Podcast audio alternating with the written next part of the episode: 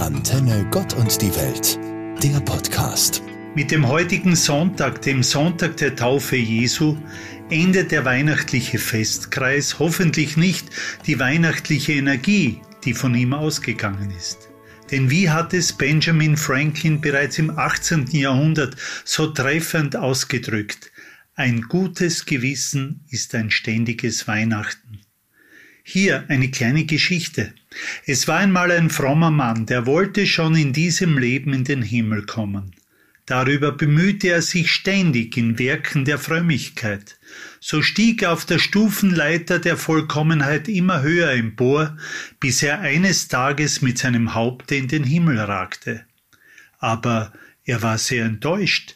Der Himmel wirkte dunkel, leer und kalt. Denn Gott lag auf Erden, in einer Krippe. Wie oft träumen auch wir von einem Himmel auf Erden. Zu Weihnachten kommt der Himmel auf die Erde. Mit Weihnachten breitet sich ein Zauber in unserer Welt aus, den man nicht selber auf die Erde holen kann. Die Nachricht, die sich seit Jesu Geburt durch die Welt zieht, verkehrt die Kälte in Wärme und füllt die Leere auch des eigenen Herzens aus.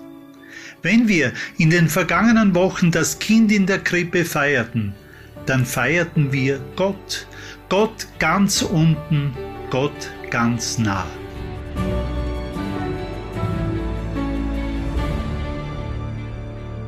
In den ersten Tagen des neuen Jahres eignet sich ein Vergleich, glaube ich, besonders gut.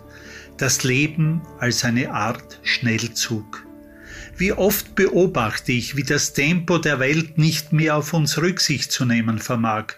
Man rast im Lebensschnellzug dahin, hält an keiner Station und es ist nicht mal sicher, dass man an hohen Festtagen wie Weihnachten oder Ostern halten wird.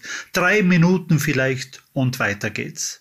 Vielleicht gab es zum Jahreswechsel endlich ein kleines Aussteigen und Händewaschen bzw. Hände desinfizieren. Wie oft hören wir, wie schnell die Zeit vergeht. Aber haben wir nicht selbst es in der Hand, aus diesem immer schneller, höher, weiter, besser, schöner, erfolgreicher auszubrechen? Ich weiß, von einem Schnellzug kann man nicht abspringen, ohne sich schwer oder gar tödlich zu verletzen. Aber es gibt auch eine Notbremse, wenn es einem zu schnell geht oder zu gefährlich wird. Lassen wir es nicht zu, dass andere für uns die Bremse ziehen und geben wir mutig und entschleunigt dem Neuen eine Chance. Nehmen wir unser Schicksal in die eigene Hand, lernen wir langsamer zu leben, mit kleinerem Glück. Trotzdem werden wir ein großes Stück weiterkommen.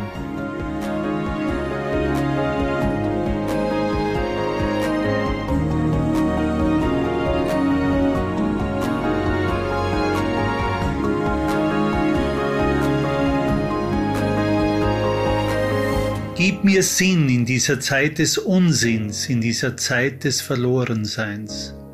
Gib mir Sinn in dieser Zeit der Traurigkeit, in dieser Zeit des Zweifels.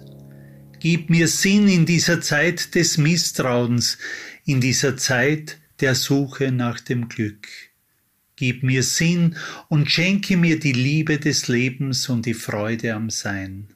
Gut tat einem in dieser Zeit der Sinnsuche, das Neujahrskonzert mit seinem Dirigenten Daniel Barenboim, der anstatt allen Zuhörern nur ein schönes neues Jahr zu wünschen, sich mit einer emotionalen Rede zur Coronavirus-Pandemie an das Millionenpublikum rund um den Globus wandte. Dabei appellierte der Maestro an den Zusammenhalt und die Menschlichkeit, um die Welt aus der Krise herauszuführen. Der Star-Dirigent mischt sich ein und nützt die Kunst, verfeindete Menschen zusammenzubringen. Er sprach die von Covid-19 verursachte menschliche Katastrophe an, weil das Virus Menschen auseinandertreibe.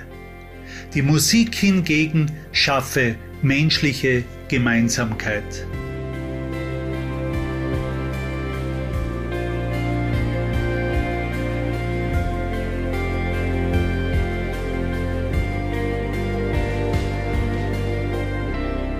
Bei allen Feiern rund um Weihnachten und Silvester vergessen wir beinahe, dass jetzt auch Fasching ist. Kein Wunder, sind doch bereits jetzt schon eine ganze Menge von Bällen und Maskenveranstaltungen abgesagt. Wir tragen zwar Masken, doch mit FFP2 sind auch diese weniger bunt und bieten der individuellen Kreativität wenig Gelegenheit zur Entfaltung. Der Fasching sollte ein Gegenprogramm zum schnöden Alltag sein. Alles wird auf den Kopf gestellt. In Corona-Zeiten steht sowieso alles Kopf. Alles ist anders, aber nicht lustig. Nachdem der Fasching im Vorjahr fast vollends ausgefallen ist, droht uns also heuer dasselbe wieder. Doch auf das Lachen sollten wir trotzdem nicht vergessen, auch wenn es hinter der Maske nicht so leicht zu erkennen ist.